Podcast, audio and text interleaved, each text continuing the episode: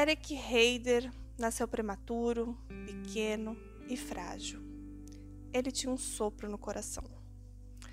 Não era esperado que ele sobrevivesse, mas ele o fez e se tornou um homem forte e pai de família. Quando criança, o Eric ele era surdo de um ouvido, então teve que lutar para se comunicar. Ele aprendeu a língua dos sinais, ele passou por muitos anos fazendo fisioterapia pelas complicações que ele passou por ser um bebê prematuro. Mas o pequenino bebê acabou se transformando em um homem forte de quase dois metros de altura, que, de acordo com a sua mãe, certa vez literalmente deu a camisa que ele estava vestindo para um estranho que precisava para fazer uma entrevista de emprego. Ele era assim, disse a mãe dele, que é a Mariellen. É, ele pode ter tido um coração fraco do ponto de vista médico, mas ele tinha um coração de ouro. Ele se importava profundamente com os outros. O Eric tinha uma paixão por ajudar as pessoas, mas seu coração estava fraco fisicamente. E ele continuou a ter diversas complicações ao longo da sua vida. Quando ele estava na casa dos 20 anos, ele sofreu inclusive alguns derrames, mas mesmo assim ele sobreviveu, ainda teve mais uma luta muito árdua para conseguir é, tratar as sequelas e as consequências desses, desses problemas que ele teve. Com apenas 27 anos, ele também precisou colocar um marca-passo que foi implantado no seu peito para ajudá-lo com problemas cardíacos. Ele sobreviveria somente mais três anos. Até que o seu marca-passo marcasse a hora da sua morte, meio-dia e 19 do dia 24 de maio de 2012. Mas não era a sua história de complicações cardíacas que a gente vai contar aqui.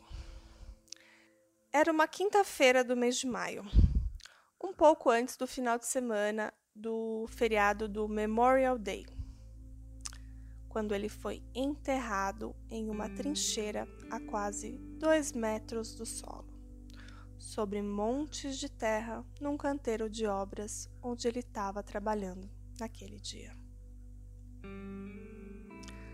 A mãe dele, a Mariellen, disse em várias entrevistas, desde que esse caso foi para a mídia, que durante a vida dela ela quase perdeu o Eric por várias vezes, quando ele era bebê, quando ele ficou mais velho teve outras complicações, e ela sempre teve medo de perdê-lo. Ela disse assim: Perder o Eric assim, dessa forma, é impensável.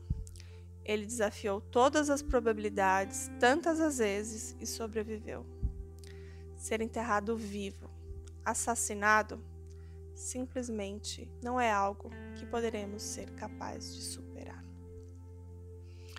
A família exige respostas desde 2012, quando aconteceu a morte de Eric Hayden é, cujo esse corpo foi encontrado enterrado nesse canteiro de obras em, na Dakota do Norte, nos Estados Unidos. E esse corpo foi encontrado só três anos depois do seu desaparecimento.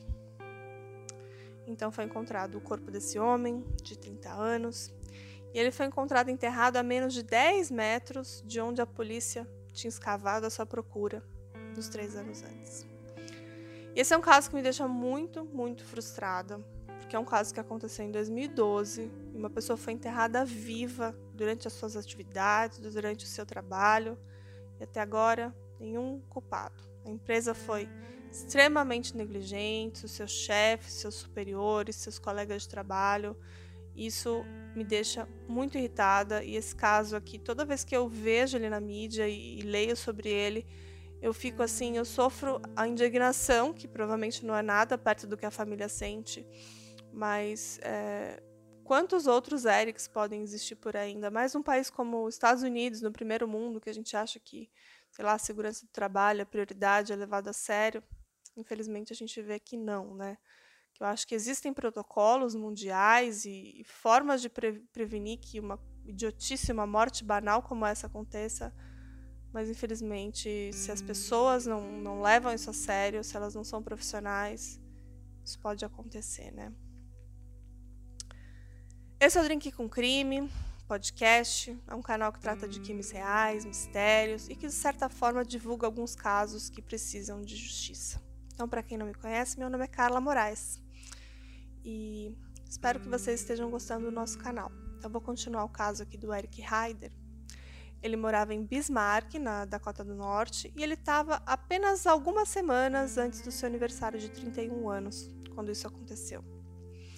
Ele tinha acabado de começar nessa empresa, chamada Coffel Plumbing and Heating, é uma empresa que trabalhava assim com tubulações subterrâneas, de esgoto, de ar-condicionado, de ventilação e essas coisas. E ele estava trabalhando num projeto que era de uma, uma, uma parte de, de esgoto, de encanamentos de esgoto, na Highway 22, em Dickinson, na Dakota do Norte. E o final de semana do feriado do Memorial Day estava se aproximando, é, mas naquela sexta-feira a tripulação e a equipe de seis pessoas, incluindo o Eric, seguiu viagem de Bismarck, onde eles moravam, até o local de trabalho em Dickinson. A mãe dele, a Mary Ellen, diz que lembra a última vez que ela viu o filho. Ela que deixou ele lá no, no ponto de coleta, onde o carro da empresa pegou eles para o local de trabalho. E ela disse que a, a, última coisa que ele falou foi assim: me dá um beijo e um abraço, eu amo você, mãe, falo com você mais tarde. E essa foi a última vez que ela viu o filho. Após um longo dia de trabalho, o Eric e a sua equipe normalmente estariam de volta lá a Bismarck às 18h30. E nesse dia, a noiva dele, a Jodie, que ia lá buscar ele. Mas, no dia 24 de maio, o Eric nunca mais voltou do canteiro de obras. A noiva dele ainda contou mais tarde para a polícia que ela tentou ligar para ele diversas vezes, mas que foi direto para a caixa postal e que ela achava isso muito fora do comum. E naquele mesmo dia a polícia de Dickinson foi notificada e uma investigação logo começou. É, de acordo com relatórios policiais, é, eles entrevistaram o responsável, o capataz, que era o Jack Bettenhausen, que ele estava no lugar naquele dia e ele disse para a polícia que toda a equipe voltou do almoço por volta do meio-dia.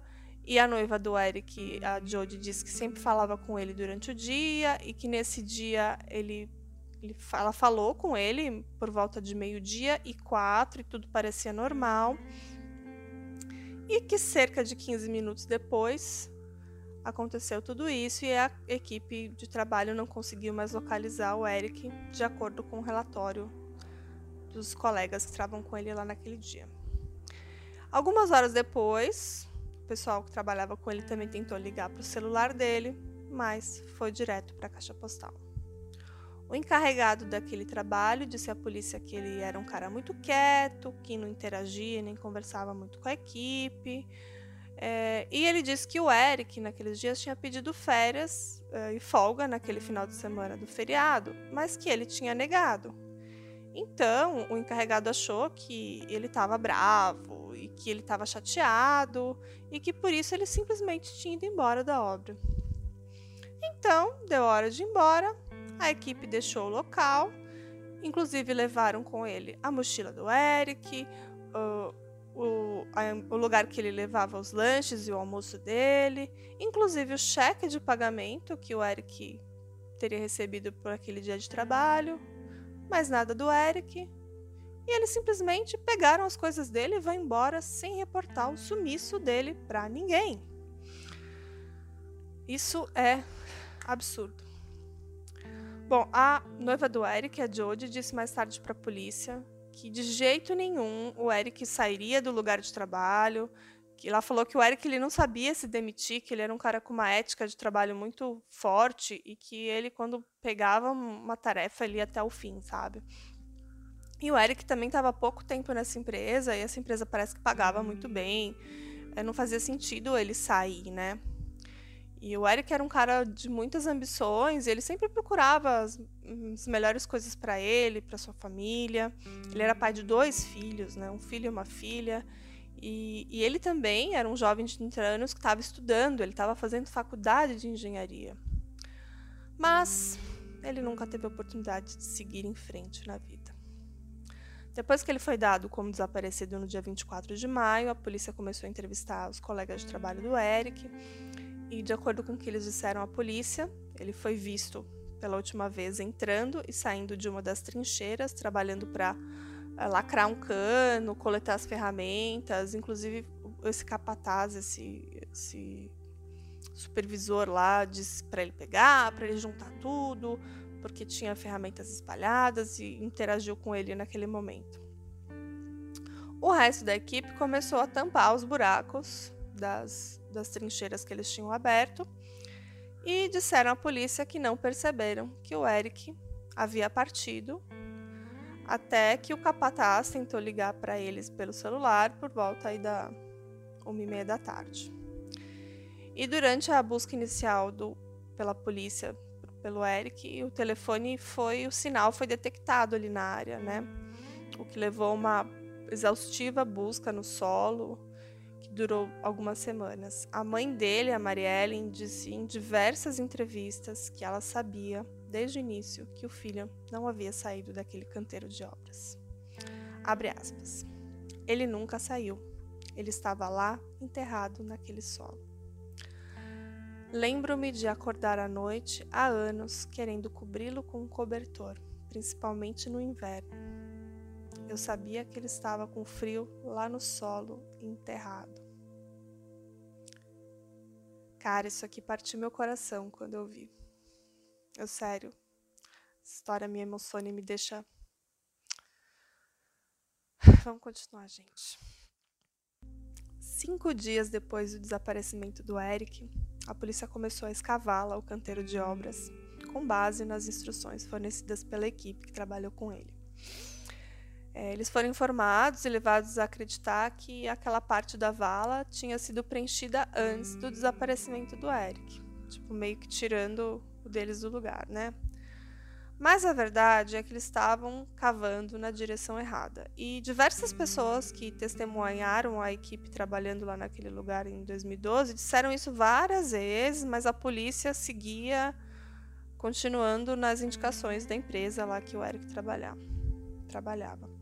Foi só em 21 de maio de 2015, três anos depois que o Eric desapareceu, que o seu corpo foi encontrado, enterrado a dois metros e meio abaixo do solo e a menos de três metros onde a polícia estava escavando originalmente. E essa descoberta foi feita pela empresa Discovery Investigations, que foi uma empresa privada contratada pela família do Eric. De acordo com um relatório policial, o investigador particular Ron Switzer e o seu parceiro descobriram que haveriam escavações adicionais naquela área do desaparecimento do Eric para adicionar funções de drenagem, para poder ter saída de água e tudo mais. Então, eles contrataram um cão farejador de cadáveres, um K9, para vir até o local. E aí, então, convenceram cavar onde o K9 fazia uma indicação não oficial. E apenas uma pausa para falar sobre cães farejadores. É, a polícia lá local também tinha levado cães farejadores, mas eles não levaram cães farejadores de cadáver. Então, assim, parece que não resolveu nada e não indicaram nada também. Só quando finalmente essa empresa privada entrou aí que eles tiveram alguma evolução e finalmente encontraram ele. Então, durante a escavação, eles descobriram uma luva vermelha que continha restos humanos, e outras escavações revelaram os restos mortais do Eric. E aí eles ligaram para a polícia de Dickinson.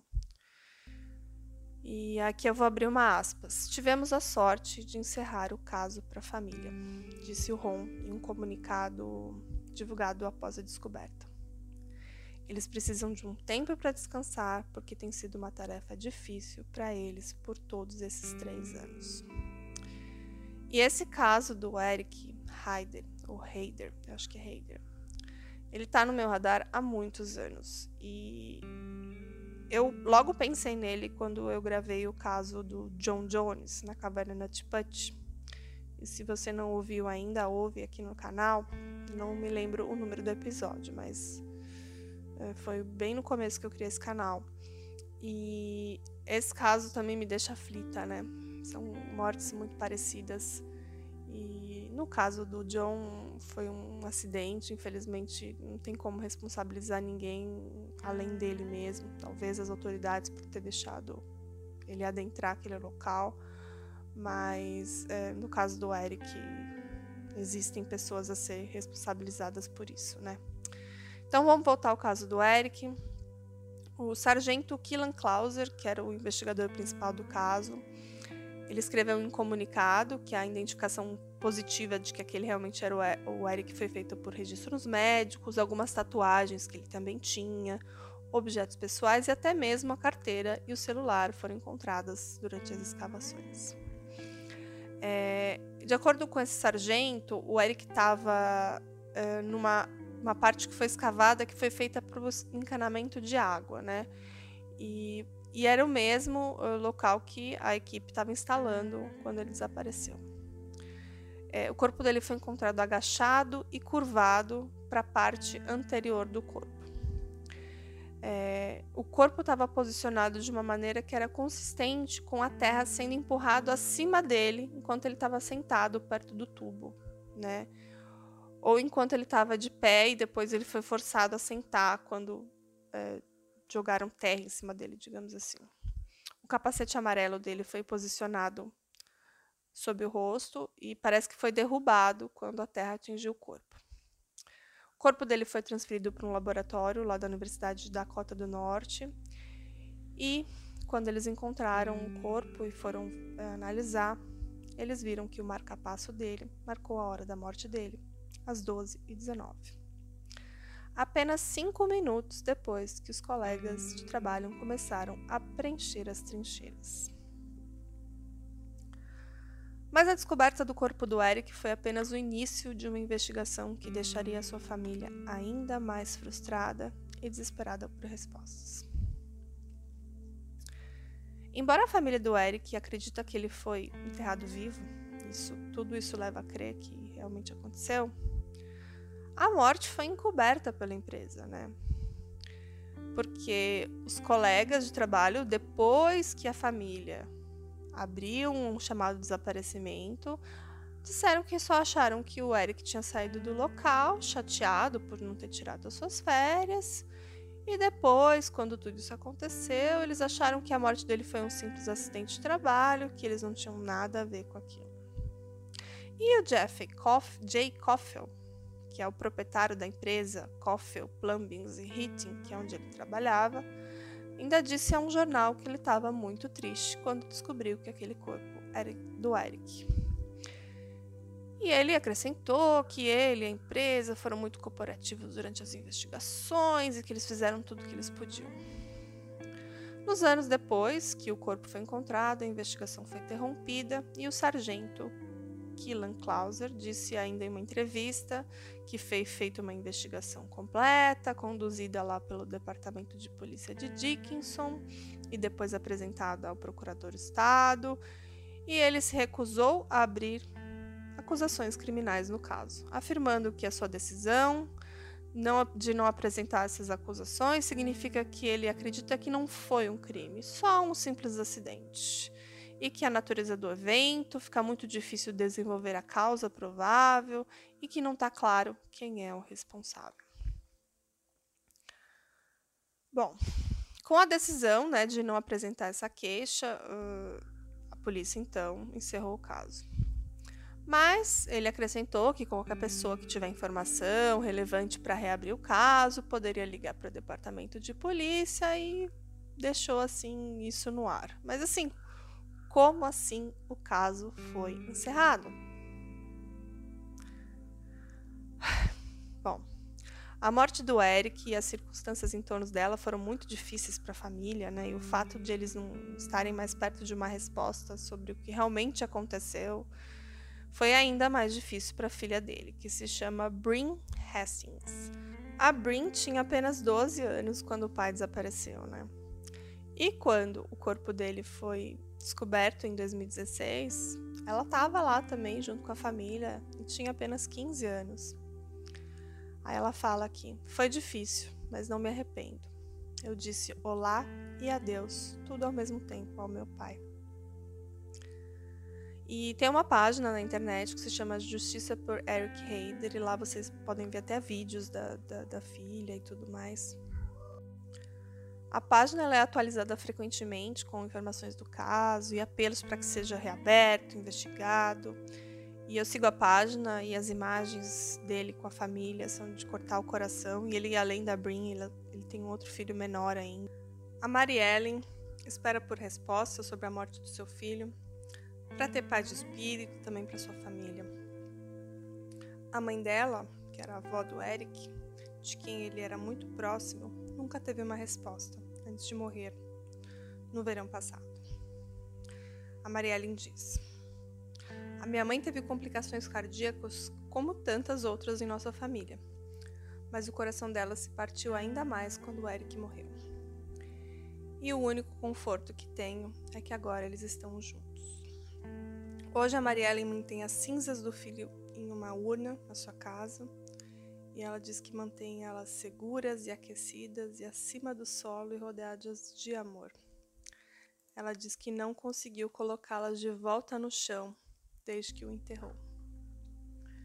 Bom, são nove anos desde a morte do Eric, embora a família tenha passado quase uma década de sofrimento, primeiro procurando por ele, depois lamentando a sua morte, eles não estão nem perto de desistir da sua luta para que os envolvidos na sua morte sejam responsabilizados. Marielle diz que não parou de lutar, enquanto ela estiver viva, ela vai seguir lutando. E é isso, gente. Tem tanta coisa errada nessa história. Colegas de trabalho irresponsáveis, empresa negligente. E tem uma questão também de ele ser parcialmente surdo, que poderia prejudicar os trabalhos dele ali. Então, eu acredito que tenha procedimentos e protocolos adequados e formas de fazer com que ele trabalhasse com mais segurança, né, que não foram levadas a sério. Eles simplesmente o enterraram e voltaram para casa para curtir o feriado com as suas famílias.